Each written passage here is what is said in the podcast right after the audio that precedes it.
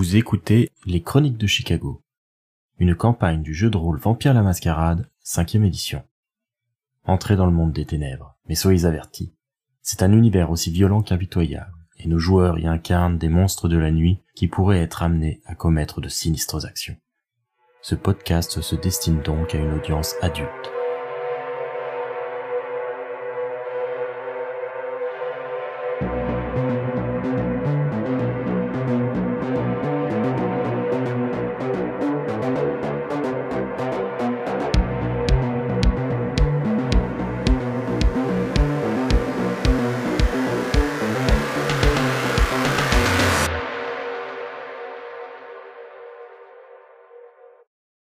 De son côté, Lydie travaille seule dans son entre informatique. Elle a pris du retard sur le code qu'attend son employeur actuel. Il est inhabituel qu'un codeur ne travaille pas sur site, surtout qu'Internet commence à peine à se développer. Mais dans l'industrie, presque personne ne peut rivaliser avec elle et on a préféré accepter ses conditions de travail farfelues plutôt que de la voir partir à la concurrence. Du coup, Lydie va me faire un jet d'intelligence plus technologie plus la spécialité en codage pour fournir le travail attendu. Ça te fait donc 8 dés et je vais prendre ça en note euh, pour euh, plus tard. Ça pourra avoir euh, un intérêt pour des évolutions futures. Trois succès, c'est tout ce qu'il y a de plus convenable. C'est un travail correct. Alors qu'elle est en train de terminer de sauvegarder sur une disquette le fruit de son travail, Lydie entend le téléphone sonner. Il s'agit d'une ligne privée, le numéro que la coterie donne pour les affaires professionnelles. Elle est toute seule dans l'appartement. Je décroche. Au bout du fil, une voix sérieuse à tonalité grave. J'ai un colis pour vous. Où dois-je le livrer Euh, un colis. Oui, j'ai un colis. On m'a donné un colis à vous livrer. Dites-moi où est-ce que je peux vous le donner et ce sera tout. Euh, du coup, question RRP. Enfin, dans ces cas-là, on donne l'adresse du bar ou on donne. Alors c'est c'est mieux effectivement de pas le faire parce que c'est aussi votre refuge et c'est potentiellement un danger pour vous parce que le jour, vous n'avez aucune protection quasiment. Est-ce que c'est quelque chose que vous pouvez me remettre en public? Le type a l'air de regarder le truc euh, qu'il a en main et euh, il dit euh... Ouais ouais c'est emballé. Donc euh, je lui propose un endroit à quelques rues du QG. Quel genre d'endroit? Un parc. On se retrouve tout de suite? Oui, dès que vous pouvez, je me mets en route. J'y suis dans 10 minutes. Ouais, à peu près. La personne raccroche. Je suis assez interloqué. Euh, je suis un peu inquiète de la nature euh, du colis, donc je. Enfin. Après, je sais pas, tu peux pas spécialement prendre d'armes ou quoi que ce soit, j'imagine. Oui, et puis je crois que au niveau des compétences. Euh... Ouais, c'est pas trop mon truc, quoi. Alors tu as zéro en arme à feu, zéro en bagarre et zéro en mêlée. ouais, c'est ça. Ce que je fais, c'est que je laisse un mot en fait dans l'appart donc j'écris, euh, bah, quelqu'un vient de m'appeler pour me livrer un colis entre guillemets. Euh, il voulait pas me demander plus. Euh, j'ai donné rendez-vous euh, dans quelques minutes à tel parc et je mets l'heure qu'il est pour que voilà si je disparais vous puissiez me, me chercher. Rassurant. je suis hyper rassurée par la situation. J'ai pas plus d'infos, donc j'écris j'ai pas plus d'infos, je sais pas d'où ça vient, et puis je, je me dépêche de me mettre en route. Donc elle rejoint le parc. Celui-ci est fermé à cette heure-ci, mais elle peut attendre euh, à une des entrées. C'est un motard qui se présente, tout vêtu de cuir noir avec des accents rouges. Et une fois qu'il est arrivé, euh, il garde sa moto et euh, interpelle Lydie, qui fait le pied de grue devant l'entrée du parc pour lui demander c'est pour vous le colis?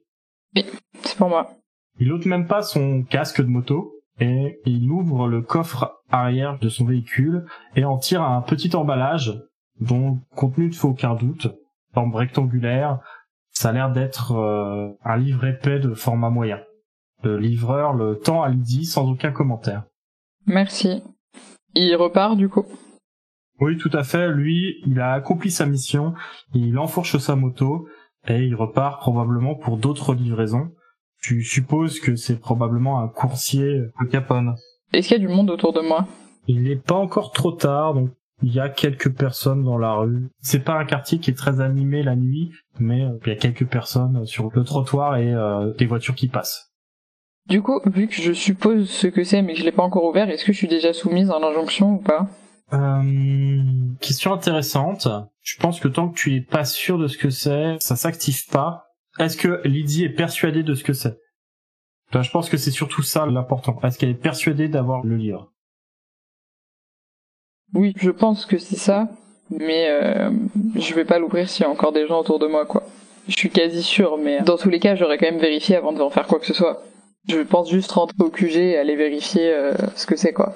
Lydie se hâte du coup de rentrer dans l'immeuble qui jouxte le Shamrock et lorsqu'elle défait l'emballage, Lydie découvre un manuscrit avec une couverture de cuir et un papier épais comme on n'en utilise plus pour l'écriture. Les pages sont noircies d'une écriture énergique qui déploie en latin des réflexions sur l'existence vampirique, euh, la guerre entre les générations et l'espoir que représente le mythe de Golconde. C'est bien le manuscrit dont elle avait entendu parler à la fondation, le manuscrit dont quelques petits extraits avaient été peints sur les murs de Chicago, le manuscrit que désire posséder Nikolai, le grand régent du clan Tréméré de la région, mais aussi le manuscrit que Critias, par le biais de ses pouvoirs de domination, a transformé en déclic pour une mission, celle de le lui rapporter en main propre.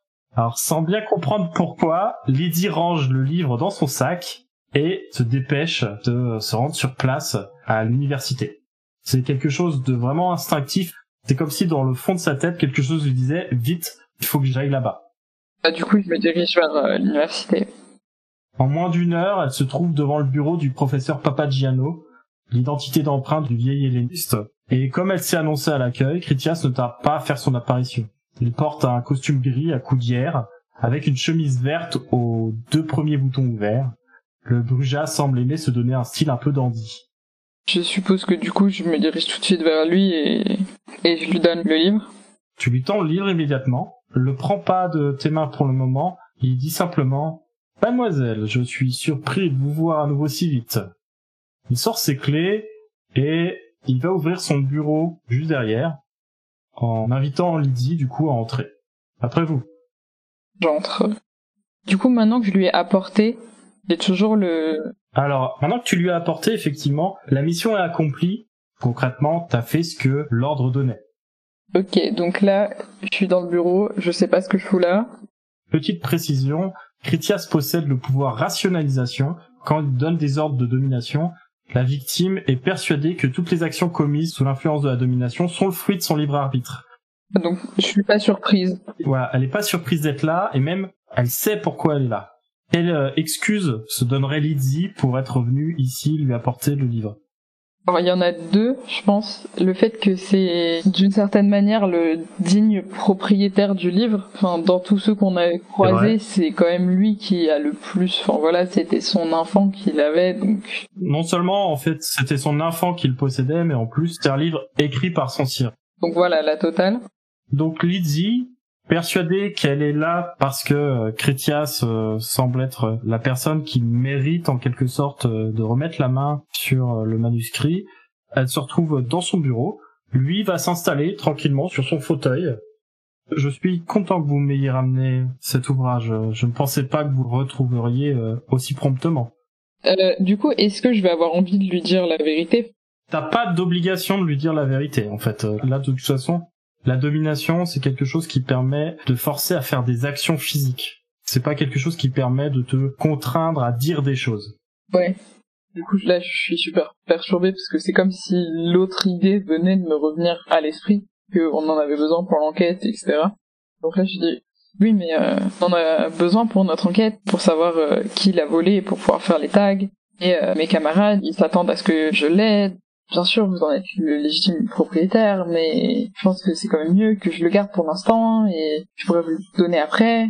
Enfin, je suis clairement très confuse. Puis-je avoir l'assurance que ce livre me reviendra Oui, enfin, vous en êtes le juste propriétaire. Après, on, est sous les ordres du prince, donc je suis pas forcément seule à décider. euh. Il y a des affaires dans lesquelles le prince n'a pas à s'immiscer. Ici, il s'agit de m'aligner. Je pense que vous comprendrez qu'il est légitime pour moi de réclamer euh, ce qui me revient de droit.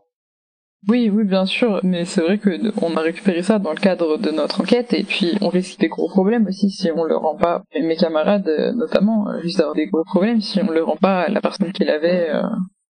Il pose ses coudes sur le bureau. Quelle est cette personne d'ailleurs? Je serais curieux de savoir qui a récupéré cet ouvrage au cours des dernières années. Je sais pas si je peux vous le dire, euh, j'ai pas envie de causer des problèmes à mes camarades. euh. Je me sens généreux ce soir, puisque je vois que vous êtes acquitté de votre tâche de manière exemplaire. Je suis prêt à vous laisser le livre, si je le retrouve un jour, et je suis même prêt à vous concéder une faveur de votre choix, si vous êtes euh, d'accord pour me dire qui possédait cet ouvrage, qui vous l'a remis. C'est vraiment euh, un honneur euh, que vous proposiez de me faire une faveur, mais comme j'ai dit, je, suis pas la seule euh, responsable dans cette histoire et je peux pas prendre le risque. Il fronce un peu les sourcils. Critias, du coup, euh, insiste. Je vous promets que vous n'aurez pas de problème si vous me dites cela. Je pense que je suis une personne suffisamment influente ici en ville pour que on ne cherche pas à me gêner dans mes affaires. Mais la personne qui l'avait est également une personne euh, très très influente. euh. Dites-moi qui en ville peut se targuer euh, d'avoir vu la chute de Rome ou euh, d'avoir navigué dans la mer Égée alors que la civilisation grecque était encore florissante? Ah, clairement pas cette personne. Et du coup, je panique complètement et je dis c'est Capone. C'est Capone qui nous l'a prêté pour l'enquête. Capone. Très bien. Merci. Je vous ai fait une promesse, je tiendrai parole. Je vous accorde une faveur. Donc il me laisse le livre, c'est ça? Alors, il te laisse le livre à la condition que euh, bah, il finisse par lui revenir quand vous n'en aurez plus besoin. Et euh, du fait que tu lui aies révélé qu'il s'agissait de Capone, il t'accorde l'équivalent d'une faveur majeure. Soit c'est un service, un grand service que tu pourras lui demander plus tard. Toi, euh, si tu as une idée de quelque chose à lui demander, euh, il peut peut-être... euh, Non, c'est plutôt plus tard. Là tout de suite, j'ai rien. euh. Sur ta fiche, je vais ajouter que tu as une faveur majeure de Critias. En partant, je dis merci beaucoup de votre aide, mais je sais que je peux faire confiance en votre discrétion sur d'où vous vient l'information. Bien entendu. De trucs pas du tout crédibles, hein, parce qu'il y a que nous qui sommes au courant, donc euh, la discrétion, euh, à, à moins qu'il attende puis- 200 ans pour sa vengeance, euh, ce qui serait pas mal. Ce qui est possible, hein, ce qui est tout à fait possible. Oui. Mais effectivement, là, tu viens de lui dire que un objet qui avait disparu euh, du refuge de son descendant, qui avait disparu d'une manière un peu suspecte, euh, Mais j'en ai Oh. totalement conscience, mais, mais le truc c'est que je pense aura que... des nouvelles de Critias, c'est Ouais, certain. c'est ça. Je pense qu'en fait, Lydie, elle était tellement... euh, euh, Enfin, je pense pas que si elle avait eu tous ses moyens, elle l'aurait révélé. Ce qui se comprend, oui. Je pense que même sans utiliser euh, intimidation, etc. Mais euh, c'est ça, en fait. Je pense que la situation est tellement bizarre, elle comprend pas comment elle s'est retrouvée là, mais du coup, elle a quand même la conviction que c'était juste, mais en même temps, elle se rend compte que c'était une connerie, et en même temps, elle lui demande des trucs, et il est hyper puissant et tout, et c'est pour ça que j'ai décidé de le dire, parce que je pense que dans la panique, elle a tendance à se réfugier vers la vérité, en fait. Simplement. Ouais, ça me semble crédible aussi, ouais. Lydie s'en sort bien. Elle a le livre sous le bras et elle peut euh, s'en retourner à ses affaires en laissant derrière elle euh, Critias qui lui doit maintenant une faveur majeure.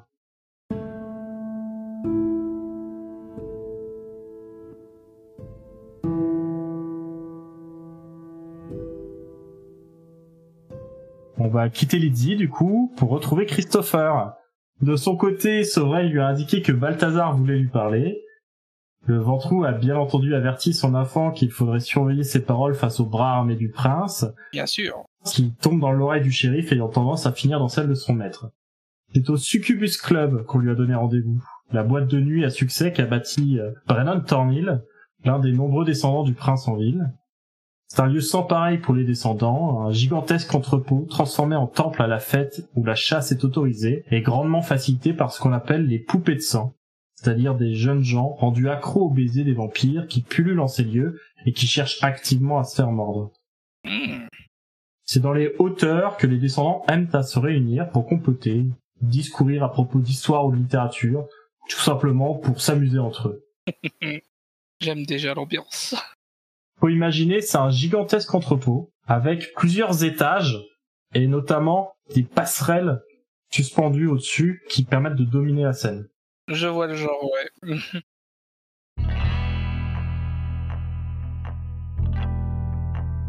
Quand Christopher arrive, Balthazar est déjà présent dans la partie VIP. Le shérif est accoudé à la rambarde d'une des nombreuses passerelles suspendues qui dominent la piste de danse en contrebas. Il porte un costume d'un rouge cramoisi élégant, quoique peu discret, et sa chemise noire est refermée par la cravate texane au motif de revolver qu'il a adopté par autodérision. Ouais, ouais, autodérision, c'est ce qu'on dit tous, ouais. Comment Christopher s'est-il vêtu et comment aborde-t-il le shérif? Je pense que il se sera vêtu avec euh, son plus beau costume, celui justement réservé pour les occasions mondaines. Et il va approcher le shérif avec calme, un sourire charmeur aux lèvres. Il va simplement s'incliner. Shérif, je suis attendu, je crois. Ah, Christopher. Ravi de vous revoir depuis cette euh, fois où vous êtes venu nous confier la mission, qui se révèle très intéressante pour le moment. C'est ce que j'ai entendu dire, effectivement? Il se redresse et euh, fait face maintenant à Christopher. Et tu vas mentir plus, bien sûr. Oh, je serais d'abord curieux de savoir ce que vous, vous avez entendu. Je trouve ça plus intéressant. Mais effectivement, je vais en dire plus. Ce que j'en ai entendu. Eh bien, il me semblait qu'ici c'était moi qui posais les questions. Ce n'est pas toi qui mène l'interrogatoire ce soir. Oh, voilà qui est dommage. Ça bouscule un petit peu mes habitudes. Ce n'est pas forcément désagréable. Mais comprenez que ça sera plus simple de démêler le vrai du faux si je sais d'abord ce qu'il se dit. Après tout, c'est le propre des Cerbères, euh, mon cher shérif, que d'enquêter et de renifler un peu partout, non? Balthazar tapote l'épaule de Christopher d'une manière un peu amicale et euh, il a un sourire sur les lèvres, ses lèvres dominées par une moustache noire euh, assez classique Impressionnante, ouais. à l'ancienne. Et visiblement, le shérif a sorti son numéro de charme ce soir. Euh, Il dit, allons, euh, raconte-moi tout ça. Pas de mystère ou d'entourloupe. euh, Après tout, euh, nous travaillons pour le même maître. C'est vrai. Mais n'est-il pas plus sage d'attendre justement mon sire afin de ne pas avoir à me répéter? Non pas que je déteste parler. Je suis certain que Sovereign est bien plus au courant que moi de cette affaire pour le moment. Donc, euh, tu pourrais déjà me mettre à niveau. Allez. Qu'est-ce que vous avez trouvé? Ah, vous êtes tentateur. Soit, soit. Pour le faire euh, de manière simple, absolument tous les ennuis sur lesquels nous avons mis la truffe, pour revenir à ma métaphore précédente, menaient à la piste d'un certain Al Capone. Apparemment, il est en train de perdre le contrôle de ses sbires. Ce n'est pas forcément une bonne nouvelle, cela dit. Je pense, mais là c'est un avis uniquement subjectif, euh, étayé uniquement par mon instinct, que quelqu'un cherche à lui faire porter tout simplement le chapeau. Les écritures euh, qui mettent en danger la Camarilla étaient le fait d'un de ces hommes qui a été clairement manipulé et dont on a effacé la mémoire. Un de ces hommes qui a fait des peintures murales Oui, mais sans s'en souvenir. Brouillage mémoriel. Ah, amusant, oui. Oui, le, le vieux truc. Mhm, J'en suis très friand. C'est amusant de voir que les hommes de Capone se sont laissés berner. Peut-être euh, qu'il y a quelque chose derrière tout ça, effectivement. J'ignore à quel point il faut un sang puissant pour pouvoir dominer une des goules de Capone, mais quelque chose me dit que ce n'est pas le premier vampire venu. Plus qu'un sang puissant, il faut tourner les choses d'une manière euh, assez subtile, puisque le lien du sang qui unit la goule à son domitor, euh, normalement, l'empêche d'agir contre les ordres de son maître. Oui, normalement, va soupirer Christopher, puisque quand on lui parle de Domitor, ça réveille des souvenirs un peu douloureux. Effectivement, Christopher ayant passé quelque temps comme goule, Mhm. Nous avons, et ça c'est peut-être un petit peu plus délicat et discret, mis la main sur un, un ouvrage qui contient, si j'ai bien tout suivi, puisque ce n'est pas moi l'expert dans ce genre de choses dans notre groupe, les citations sur lesquelles nos adversaires, euh, allons prenouter ça en est, s'appuient. Avec un petit peu de jugeote, peut-être qu'on pourra en déduire euh, plusieurs choses. En tout cas, j'ai bon espoir, nous avons progressé. Inutile de dire que Monsieur Capone était furax. Ça ne m'étonne pas de lui, et c'est bien fait pour sa gueule quelque part. Je ne sais pas, shérif, je ne suis pas là pour juger. Pas plus que pour l'instant, je juge nécessaire d'en avertir le prince. L'affaire est loin d'être finie, notre enquête aussi. Nous sommes encore en train de travailler. En somme. Je suis content en tout cas. Et dis-moi, les autres, ont-ils collaboré de manière efficace à toute cette histoire? Quand vous dites les autres shérifs, avez-vous une idée en particulier Il se lisse la moustache euh, avec un air amusé. euh. Ah, je ne sais pas, dis-moi, est-ce que tout le monde collabore de manière productive Productive euh, Oui. Efficace Oh, honnêtement, je vais dire que oui aussi. Mes compagnons sont capables de tirer leur épingle du jeu et ça, c'est fortement appréciable. Même le serpent. Ah, même le serpent, tu dis. Entre nous, son tempérament tête brûlée est une bonne chose. Ça lui permet peut-être d'avoir une certaine liberté d'esprit qui peut me faire défaut. Elle peut peut-être voir des choses auxquelles je ne songerais même pas, enfermée dans mon carcan. Mais, pour l'instant, je dirais que ça n'est que bravache. Elle a l'air de savoir où est sa place. Elle a l'air de savoir où est son intérêt. Très bien. Et vaut mieux qu'elle sache euh, où est sa place parce que on ne tolérera aucun écart de sa part. Bien sûr, si jamais elle devait en dévier, je serais le premier à le lui rappeler. D'ailleurs, Christopher, euh, toi qui euh, es un fidèle euh, défenseur euh, de notre faction, euh, j'aimerais bien que, si cela te venait à l'oreille, si tu trouvais des indices plausibles qui permettraient de faire s'abattre euh, le marteau de Thor sur euh, le reste des anarques euh, en ville, ce serait euh, très bien que tu m'en parles. Bien évidemment. Tes talents sont peut-être sous-exploités dans cette coterie. euh, Ce serait peut-être intéressant que tu deviennes euh, un lignée de notre prince. Ce serait une certaine consécration. D'un autre côté, je ne pense pas qu'il soit si sous-exploité que ça. Le rôle du cerbère est un rôle malgré tout important. Il faut être prêt à mettre son nez dans les affaires des autres. La preuve avec justement les affaires de Monsieur Capone, dont j'ignorais une certaine partie, mais il a fallu révéler les choses. D'un autre côté, il faut admettre l'imier du prince se présenter ainsi, ça serait une promotion agréable. Ah, très bien, garde ça en tête. si tu as quoi que ce soit contre les anarques, je veux le savoir. Je n'y manquerai pas, vous serez averti, je le promets. Balthazar a l'air particulièrement satisfait. Il est vraiment euh, très positif ce soir. D'ailleurs, il offrira de faire la fête euh, et euh, de profiter des lieux euh, de manière très festive. Est-ce que Christopher rentre un peu dans son jeu et fait la fiesta avec Balthazar jusqu'au bout de la nuit? Oh, pour le coup, oui, Christopher n'est pas du genre à dire non, et puis... Balthazar beau être chiant, comme il le fait remarquer, ils jouent tous les deux dans le même camp et pour le même maître, donc... euh, Au fond, il le déteste pas Il est juste difficile à supporter, mais là, il est très supportable. Très bien. Du coup, Balthazar et Christopher passeront donc euh, quelques heures au Succubus Club à danser, euh, à s'entourer euh, de poupées de sang et à se nourrir avec aise dans ce terrain de chasse privilégié. Du coup, Christopher pourra assouvir sa soif de manière assez aisée dans ces lieux et passera un moment plutôt festif avec notre cher Balthazar.